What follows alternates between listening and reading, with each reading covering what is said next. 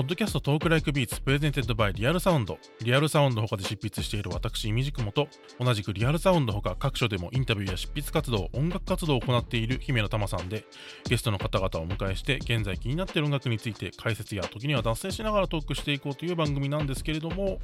姫乃さんがしばらく休養中のため、ゲスト MC として音楽ライター翻訳家の石川正夫さんにお越しいただいております。よはい、石川正夫です。よろしくお願いいたします。ろしくお願いします。そしてゲストには前回に引き続き渋谷慶一郎さんをお迎えしております。よろしくお願いします。よろしくお願いします。はい、それでは早速中編なんですけれども、えー中編ではテーマが渋谷慶一郎の記憶に刻みついた印象的なコラボレーションと題してトークしていきたいと思います。はい、で渋谷さんのキャリアを振り返って、まあそのうんさまざまな分野の作品とかアーティストとコラボレーションしてきた中で印象的だった、えーものを3つ挙げていただいているので、まあそれぞれ一つ一つあの詳しくお話を伺っていこうかなということでえー進めていきたいと思います。でまず一つ目に挙げていただいているのが、まあ、初音ミクとコラボレーションというか、まあ、初音ミクを、とのコラボレーションの、えーオペラである「 THE END で2012年から続いているプロジェクトですね。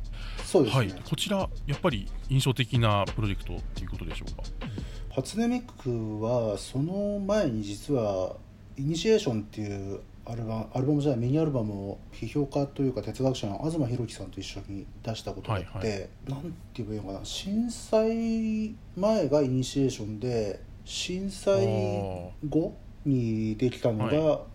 ジエンドなんですよね。うん。でやっぱりこの影響関係結構あってで初音ミクは両方で使ってるんですけど、はい。使い方もやっぱすごいこう変化があって今思うと。うん。最初にイニシエーション作った時っていうのは東さんが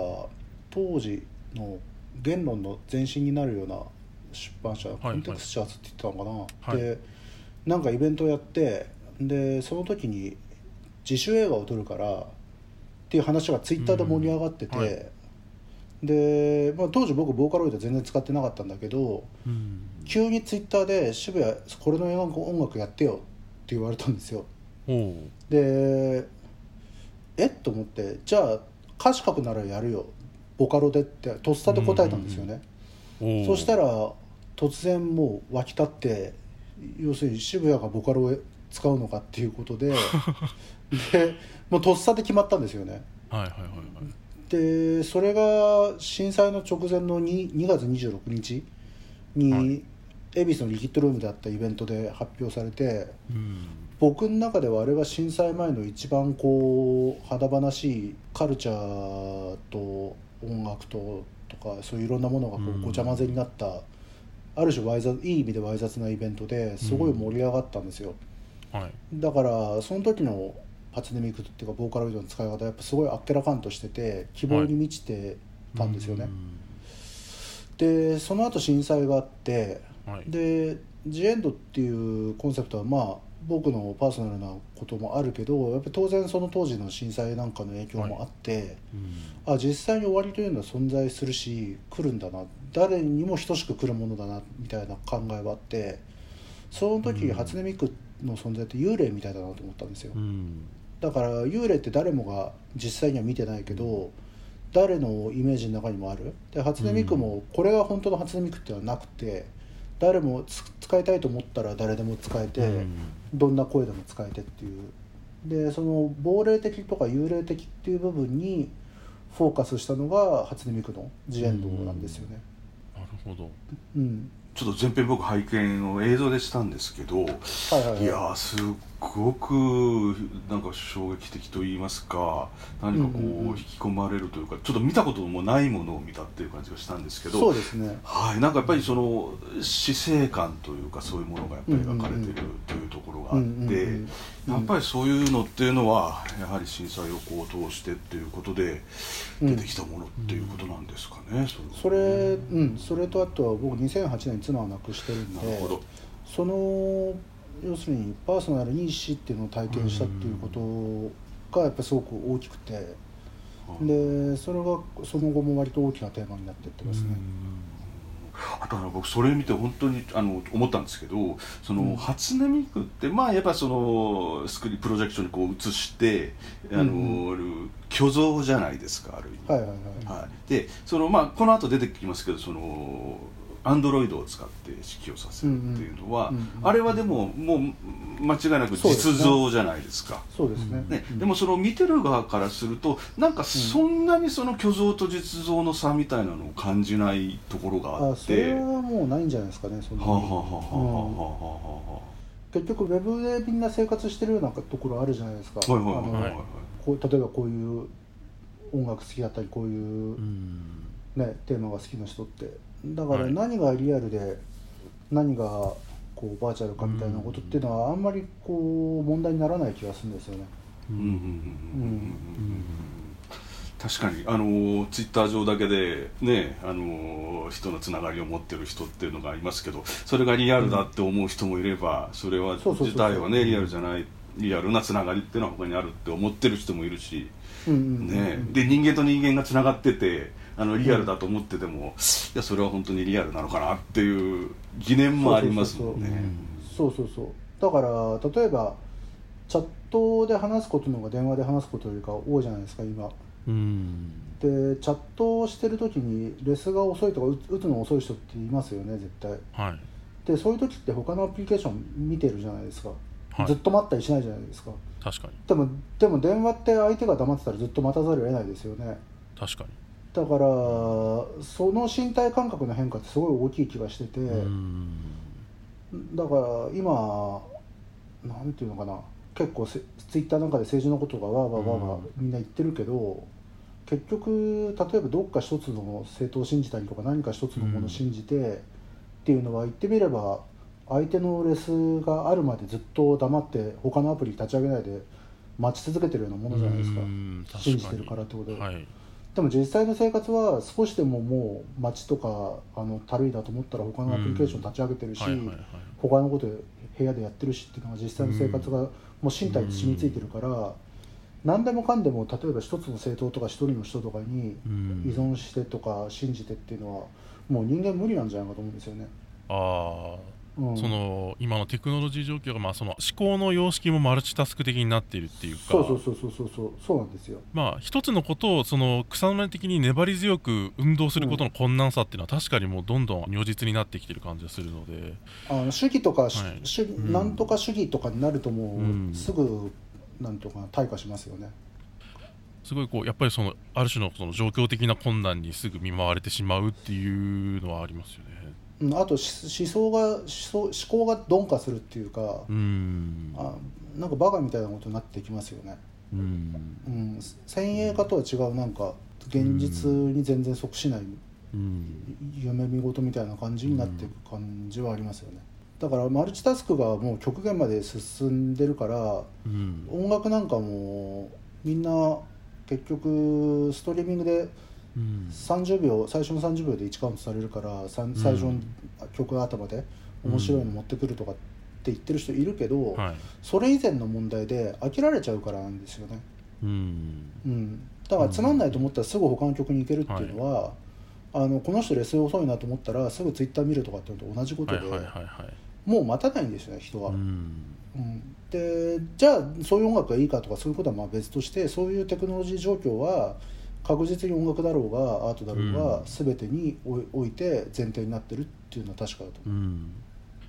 その点で言うとある種そのジエンドはまあオペラっていう形式をとってその劇、うんうん。シアターで劇場である程度その身体を拘束しながら見せるっていうような芸術でなわけじゃないですか。うはいはいはいはい。やっぱりそのテクノロジーとコミットしつつもそういったその、いわゆるそのまあ前回言ってたようなパーソナルなそのテクノロジーの文脈と、うん。まあ、うん。パーソナルというか日常的なテクノロジーの文脈とはまた異なるそのテクノロジー体験みたいな側面もすごくあると思うんですけど、そうですね。はい、古典的ですよね。打ち出し方がね。そのオペラっていうあー形であれば。そう。うん。それは相当わざとそうしてて、うん。うん。結局情報量多いから、うん。いろんなことのインパクトって薄れてると思うんですよね、はい。あの多少のことでは人インパクトう受けなくて、うん。ただ人間が絶対にインパクト受けるのってやっぱり歴史的っていうか時間差があるあのコントラストおがー現れるとすごい衝撃を受けやすいんですよ。だからオペラハウスにオペラ歌手も指揮者もオーケストラもいなくてアニメーションだけあるとか。でそういうことはすごくこう情報が密になってきてても強度があるからうん。情報として、うん。だからあの僕は割とそういう戦略というかうん。そういうものをやることが多いですね。あとやっぱそれこそオペラハウスでやるとうん。さっきの話前回の話でも出ましたけどオペラ好きな人も来るんですよ。ああでなるほど。はいはい。パリでやった時なんかそうだけど本当に老夫婦であの、うんワグナーのオペラ見るのが大好きでっていう夫婦も来るしうん。他方でジャンポール・ゴルチェが自分でチケット買ってきたりとか、うん。もっと若いこう初音ミク好きなギークの男の子と女の子が来たりとかいろんな人が来るんですよね。うん。だから批評批判にさらされやすいんですよいろんな角度の。でそれが面白いですね僕は。うーんあの僕見て思ったんですけどその、まあ、初音ミクをずっと追いかけてるわけではないんですけど、うん。やっぱりその初期型のものっていうと本当にまあなんか。まあ、テクノロジー使ってやってるなっていう感じで、うん。ちょっとあの冷めて見てたんですけど、うんうん。ジエンドを見ると、いや本当になんていうんですか美しいなっていうとか可愛いなっていう感じの人格をちょっと認めちゃうみたいなところがこあったりするんですよね。それって、まあ、もちろんそれがどんどん洗練されてきたっていう結果でもあると思うんですけど多分人間側も受け方が変わってきてるんじゃないかなっていう気は。そうなんかしてるんですよね。それはあるし、はいなんかそのやっぱり死とか死生観に関することと初音ミクっていうのは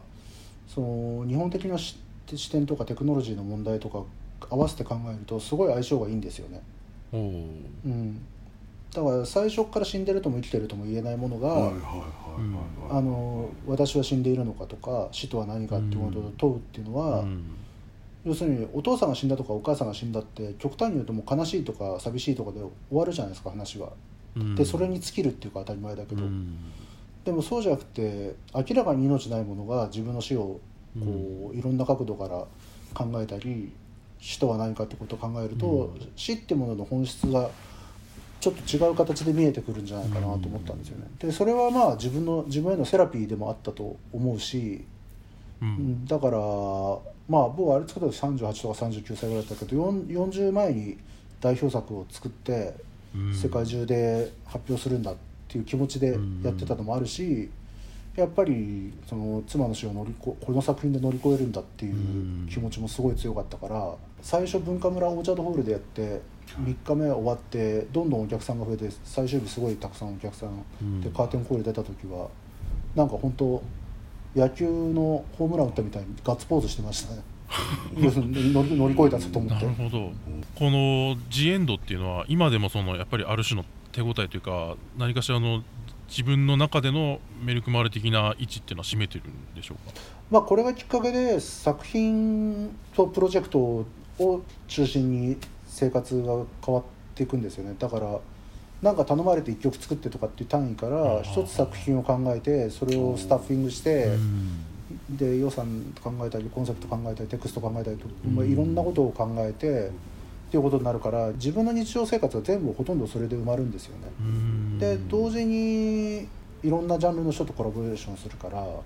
そういう面白さにも目覚めたし、うん。うん、だからいろんな意味で変わりましたねこの作品で。ちょっとこのあえてお聞きしたいんですけど、はいはい。2012年のはい。このちょうど同じ時期に富田勲さんがイーハト交響曲ではい初音ミクを使ったじゃないですか、うんあれとかご覧になったりとか、えーか。僕はね2012年ははい。異常な忙しさではい「スペック」っていうドラマの音楽もやったしジエンド以外にも映画音楽2本ぐらいやってちょっと異常な忙しさだったから何も見てないんですよね。あ。記憶がほとんどないっていうか。だからあの富田さんの作品も本当に普通のなんていうかなファンっていうか一般の人がニュースで知るように僕も知ったし、はいあの見に行く時間もなかったしっていう感じでそれほど意識してなかったですあなねる。ほどなるほど。一応3つ挙げていただいているのでちょっと次の話に移りたいと思うんですけども次にあの挙げていただいているのが、えーはい杉本博さんとのコラボレーションはいはいはい。ですね。でこちらがもともと杉本さんとコラボレーションの発端というとドキュメンタリーのサウンドトラック2012年にお作りになったのが最初っていうこと。そうだと思いますね。はい。中村優子さんという監督が杉本さんのドキュメンタリーずっと作ってて。はい。でもう作ってる時から仮で僕の「フォーマリア」ってピアノソロの曲を当てて作ってたっていう話を伺って、でオリジナルで作り下ろしてほしいって言われて、うん。で僕は杉本さんのすごいファンだったから杉本さんの写真を CD 僕が出すあサントラ？自分のレーベルから出すサントラのジャケットで使わせてもらえるんだったらやりますって言って なんとか交渉してくれってお願いして、うん。で始まったんですよね。うん。で当時それこそジエンドをやった頃にはい。僕がやったのはシャトレーザっていう劇場ででその目の前の劇場で少し前か後に杉本さんが杉本文楽っていうのをやっていて、だからまあすごい至近距離の劇場で当時日本人があの全然違う作品を発表したっていう時期だったのやっぱパリで。うん。だからパリではなんか日本人すごいみたいなことがちょっと起きてて当時。うんうんうん。でそういう時期でもあったからその後パレード東京でっていうやっぱりパリのすごい大きい、うん。日本でいうと東京で現代美術館みたいなはい。あの美術館があるんですけどそこで杉本さんが大規模な個展やるときにインスタレーションに音楽をつけたのと、うんあとずっと牢獄みたいに閉まってた場所がその美術館の中にあって何十年も開けてないような、はい。そこは本当に小さいシアターなんだけどはい。そこを久しぶりに開けるっていうことになってほう。そのシアターを杉本さんがシアターってシリーズで撮影してはいはいはい。実際にそのシアターで僕がピアノとかコンピューターでコンサートやってスクリーンに杉本さんの写真をプロジェクションしてう、ん。あのコンサートやったりもしましたね。うん。あのシアターズってねシリーズでその映画館で映画をずっとこう映して、そうですそうです。ね、うん。あの結局白くなっちゃうっていうような、はいそういう作品がありますけどじゃあ、はいはい。それの一環としてその渋谷さんの演奏されたのがあるということなんですね、いや、えー、とそこの場所もそういうふうにシアターシリーズで撮影しててあそこで演奏そこで演奏したんですよね。なるほどなるほど。でその背後に杉本さんのシースケープとかいろんな作品をあの流れてたってことですね。ね、なんかその杉本さんの作品ってその、ん。ジオラマシリーズもそうですしその、はいはい。ポートレートなんかもそうだと思うんですけどなんか虚と実みたいなののこの曖昧さみたいなの写真というのは実を写すもんだっていうふうに嘘をつかせないっていうふうに主義は言ってるんですけどあのね、うんうん。そういう主義を言ってるんですけどなんていうんですか、うん。写すものがその虚だったりして虚っていうことを、あのうん。実として表してるみたいなところがあるじゃないですか。なんかそのはいはいはい。虚虚と実のそのあ関係性あの時にはこうねじれたりあの、実を写すことで虚が浮かび上がる。あるいは虚を写すことで実が浮かび上がるみたいなコンセプトあると思うんですけどそれってある種その先ほどの初音ミクとかにもちょっと通じるところあるんじゃないかななんて個人的には感じたんですけどね。はい。あとやっぱりそのサントラ作る時に僕は杉本さんの「アーキテクチャー」っていう建築を撮った作品集がすごい好きで、はいあれは無限大の2倍っていうフォーカスで撮ってるから、うん。建築がほとんどブレてぼんやりしか映んないんだけど要するに建築写真じゃ映らないその最初のインスピレーションがそこにあるっていうのがコンセプトなんですよね。だからその映ってないディティールが映らないことによって映るものがあるみたいな。うん。でピアノでも例えばみんながピアノって思ってるのってドとか弾いた瞬間じゃないですか、はいでも例えばドって弾いてペダル踏んでればずっと伸びてんですよ。かなりの時間、はい。消えうん音が消えていくまで。うん。だからトンって当たった瞬間よりも伸びてる時間の方が長いんですよね全然、うん。だからそのみんながピアノの音だとは思ってない伸びてる時間だけうん。コンピューターでそういう要するにアタックカットして、はい。でコンピューターの中で伸びてる時間だけたくさん重ねてで響きを作っててそれは伝承みたいに聞こえるかもしれないけど単にピアノのアタックを削った音で。うん。でこっちがピアノの本質っていうかはるかにアタックよりも長い時間のピアノの音だっていう言い方もできるじゃないですか。だからそういう作り方でもサントラ作る時に取り入れてみたりしましたね。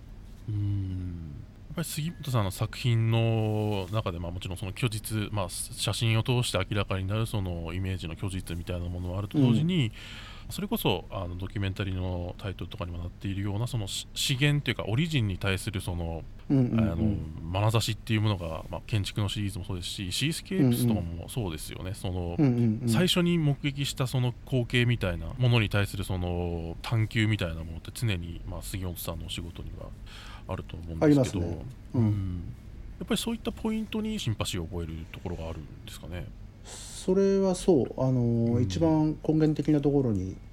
目を向けて、それを追求したり反転させたりとかっていうことに対する自由度もそうだし、あと実際仕事をさせてもらって、はい。い、ろいろ話してた時に印象に残ってるのはそのパレード東京の展覧会がはい「今日世界が死んだ」っていうタイトルだったんですよ。うん。でそれはカミュの異邦人の書き出しが「今日ママンが死んだ」っていうママが死んだっていうので書き出しなんだけど、それをもじって「今日世界は死んだ」にしてんですよね。だからうん。フランス人からするとなんか日本人がフランスに来て自分たちの国民文学をの頭をこうちょっとママンが死んだを世界に変えるっていうのは挑発に見えると。うん。でこういうこう挑発っていうのが大事なん要するに日本人が世界で戦う時に大事なんだっていうことを言っててそれはなるほどなと思いましたね。うん。だから僕もジエンドの時にそれほどなんていうのかな明確に言語化して考えてたわけじゃないけど、うん。例えばジエンドにしてもスケールビューティーにしても今回のスーペンジェルにしてもそうですけど、日本人がオペラとか言うっていうのはまず本来はちゃんちゃらおかしいんですよっていうのはオペラってすごい西洋音楽のはい西洋のカルチャーのど真ん中にあるもので、日本人になかなか理解し尽くせない部分がある。うんで同時にすごい人間中心主義でうん人間の愛とか死とかをにうまい歌手とうまい演奏家が演奏するっていう、まあ、エリート主義の塊でもあるわけですよね。でそれを日本人がオペラをやるっていうとなんか日本の昔の物語をやったりとかうんあとなんかさ邦楽器が出てきたりとか日本的なテイストを盛り込んで、うん。でも歌はベルカントっていうかイタリアオペラのまんまみたいな、はい。ちぐはぐなことが起きててでこれは世界からは全然相手にされないだろうなと思ったんですよね。うん。っていうのはその虚虚飾の部分っていうか装飾の部分だけ日本風にしても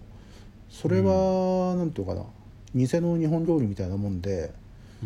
それは面白くないと思ったんですよ。だから一番根幹にある、例えば人間中心主義ってとこをポコッと引っこ抜くと人間使わないってことになるじゃないですか、人間はいないけどオペラをやる。だからそれがジエンドだし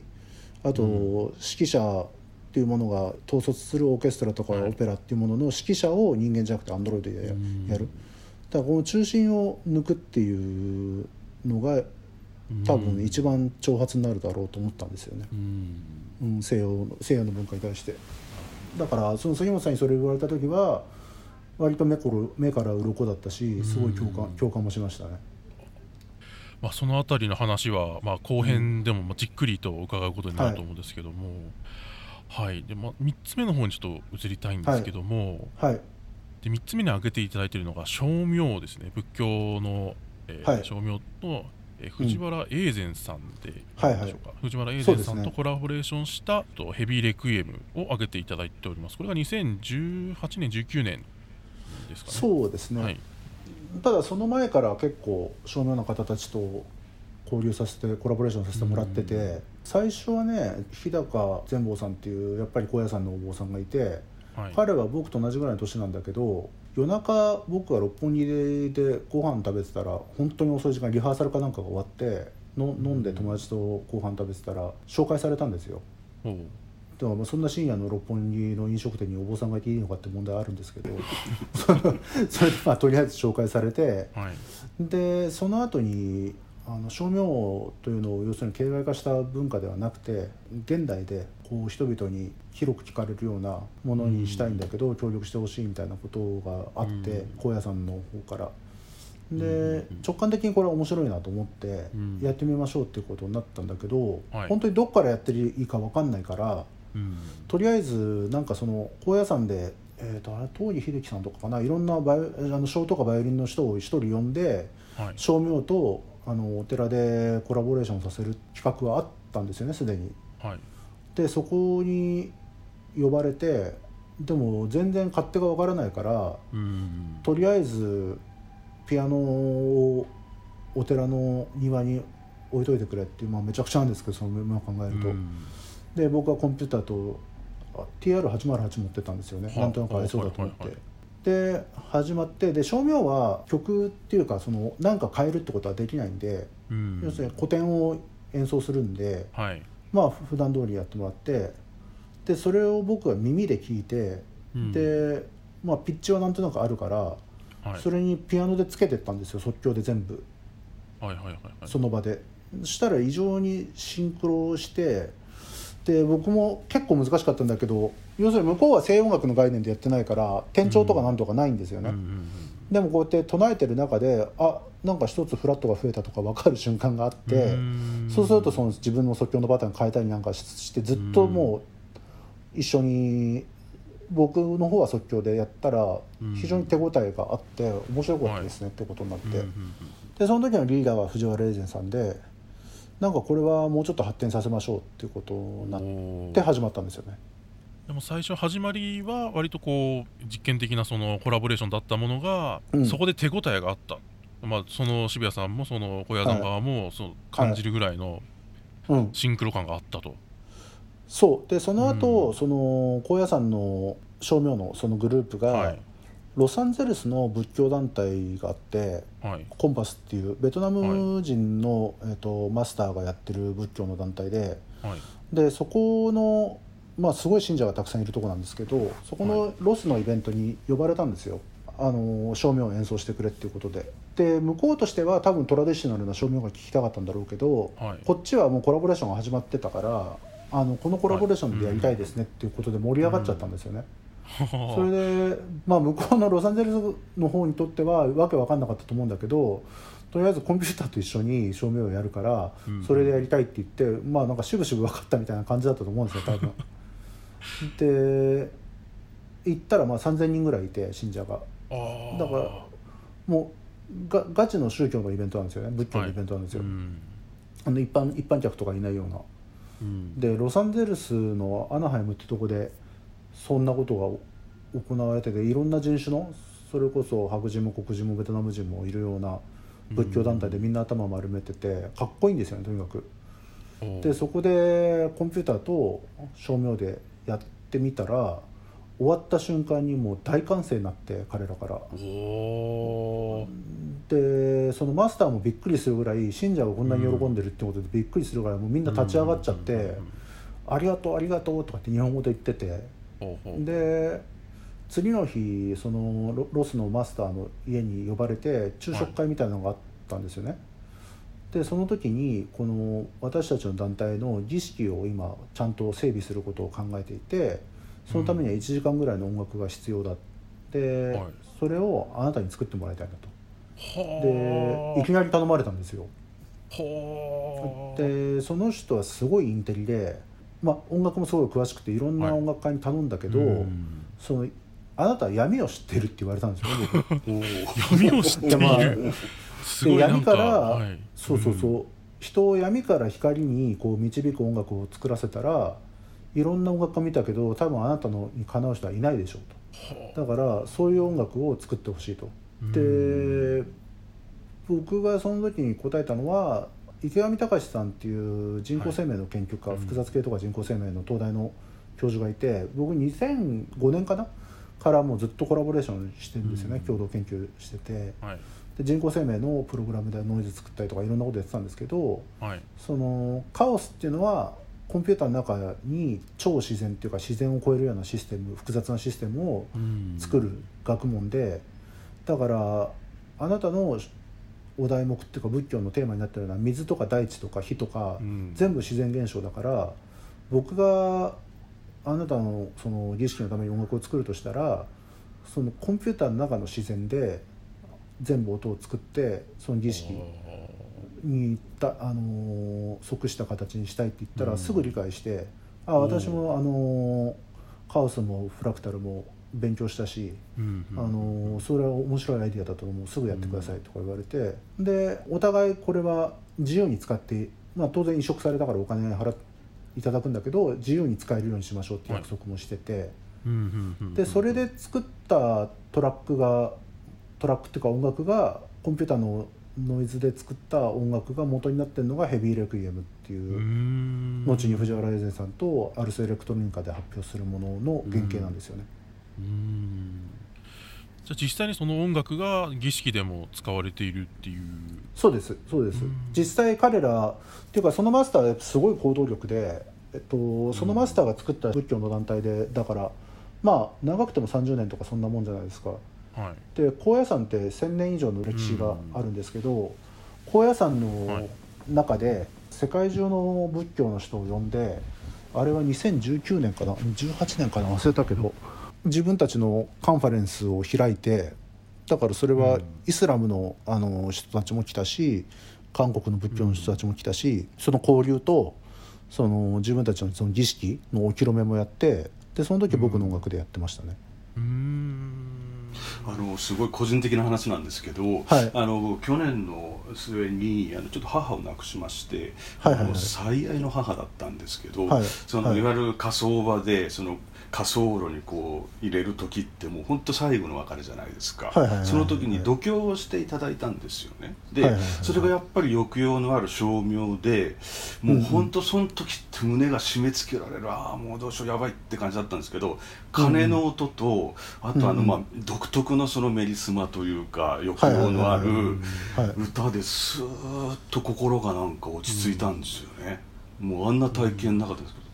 それはありますよね。はい。だからちょっとグレゴリアンチャントとかにも近いはい。こう高周波がすごい出てるっていうか広域がすごいうん。出てるからあの脳に来るっていうか。はいはいは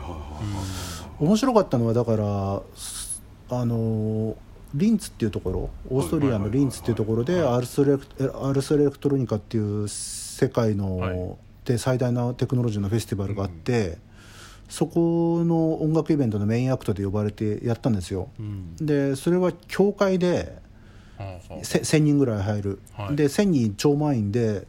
教会でやったんですけど、だ十字架の真下で仏教のお坊さんが すごい衣装着てでフランス人の映像アーティストと僕がラップトップでいて、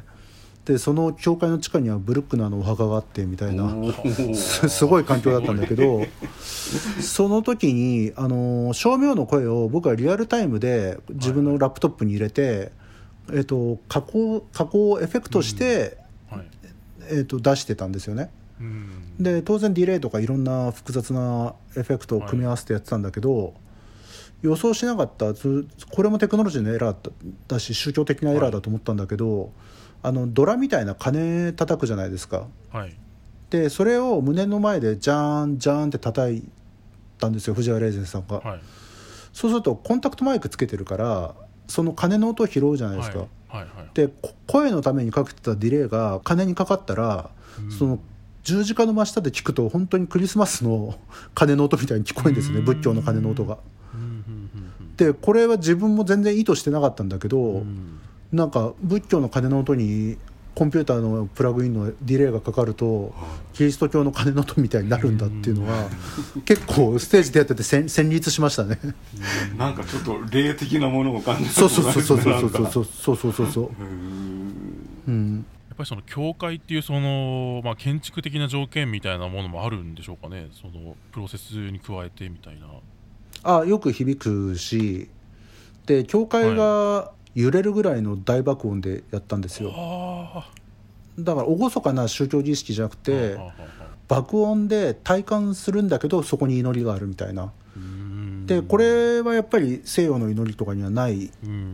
あの、まあ、ゴスペルなんかはねみんなで踊ってはい。歌ってしますけど、こう天に天使の声が天に昇っていくようなものが多いと思うんだけど照明の声って低音がすごく多いしうん。地からこう地面を揺らすようなイメージがあって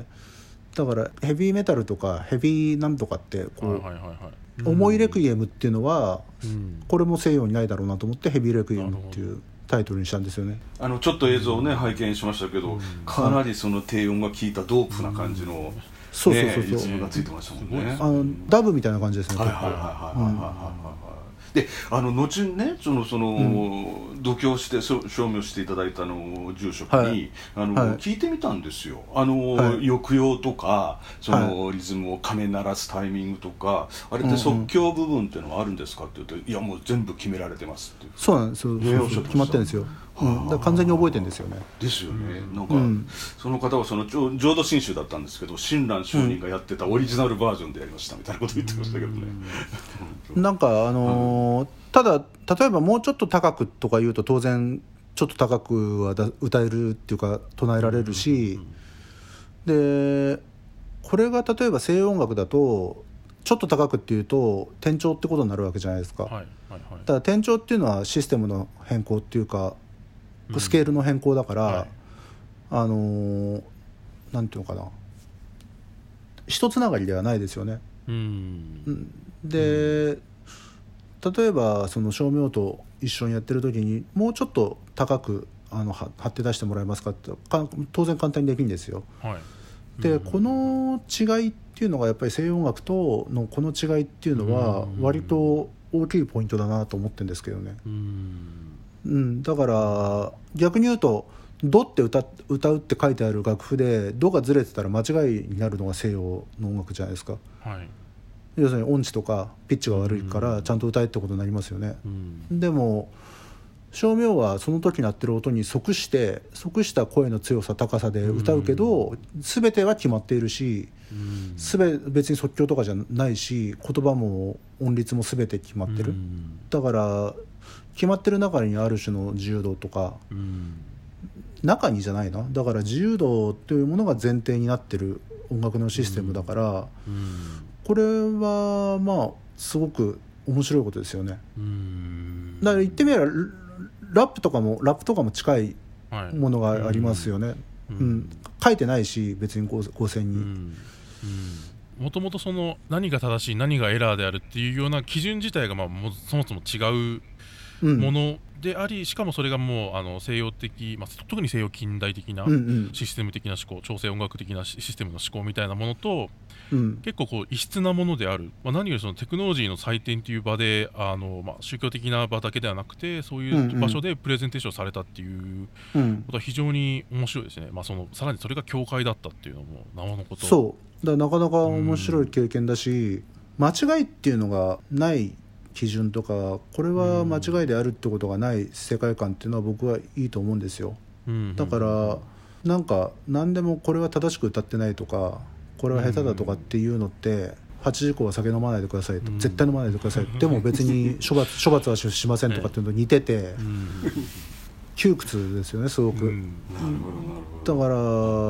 割と新しいこう社会とかうんの成り立ちのヒントになるっていうことは新しい音楽のヒントにもなり得ることだから僕は結構可能性あると思ってるんですよね、この「ヘビーレクエム」っていうその照明とやってるプロジェクトは。よく使われる言葉で言えば多様性っていうようなことなんですかね、うん。まあ多様性っていうのはね結構き危険な言葉でも同時にあるんですけど、要するに何か珍しいものとか、あの違ったものを受け入れるっていうのはこれが正当っていうのがあるっていう前提なわけだから、なんかそこにある種の差別意識みたいなものっていうのが潜んでることがああるから多様性って言葉は結構危険な言葉だなとは思ってるんですけど。うん。ただ宗教的なものだから結構みんながすごい厳しいと思ってる宗教的な音楽の中にそういう自由度があるっていうことはうん。割とやってみないと分かんないですね。僕も実際にコラボレーションさせてもらっていろいろやっていく中でああそうこんなに自由度が高いのかって分かったからだからカニエ・ウェストがサンデーサービスっていうイベントをやってるじゃないですか、はいはい。今もやってんのかな、はい。あのキリスト教に回帰したと言われてるようなキリスト教の儀式の中で自分のうん。曲とかあとすごいスタンダードなものをゴスペルみたいにやっていく。で、うん。彼なんかはあのビジネスもすごいやってるし資本主義の突端まで行った人がそれをバサッとやめて、はい。そういうある種宗教的な儀式の中に自由を見出すっていうのは僕は回帰っていうネガティブなイメージじゃなくてあの、腑に落ちるものありますね。であれ見た時にやっぱりなんかこれがオペラ的だなと思いましたね。サンデーサービスの映像を見た時に、オペラ的。うん。はあ。近近未来のなんか狂った宗教なのか近未来のなんか宗教儀式を見てるような、うん。だからそういう全てが演出されたような演出じゃ全然ないんだけど、ものに見えてだから実際、まあ後で話してると思うんですけど、うん。スケールビティとかスーパーエンジェルとかは一番影響を受けたオペラ作品なんですかとかって聞かれるんだけど実はオペラ作品じゃなくてカニエ・ウエストのサンデーサービスでしたね。おー。うん。いやかなりめちゃくちゃ次の話へのいい引きになるような あすごい面白いですね。それをもうぜひじゃあ次のあ後編でとっぷりとお話しいただきたいと思います。はい、えそれでは、えーとここまで渋谷慶一郎の記憶に刻みついた印象的なコラボレーションと題して渋谷慶一郎さんに3つ紹介していただきました。えー、と改めてその3つ初音ミクとコラボレーションした G エンド。で杉本博さんとのトランジエントをまあ挙げていただいてるんですけども。あとそれと照明とのコラボレーションで藤原英然さんとのヘビーレクイエムこの3つを挙げていただきました。で次回はですね渋谷慶一郎と語る音楽とアンドロイドの蜜月というテーマでお話を伺っていければと思います、えーはい。ゲストは渋谷慶一郎さん。ゲスト MC は石川正夫さんでした。ありがとうございました。ありがとうございました。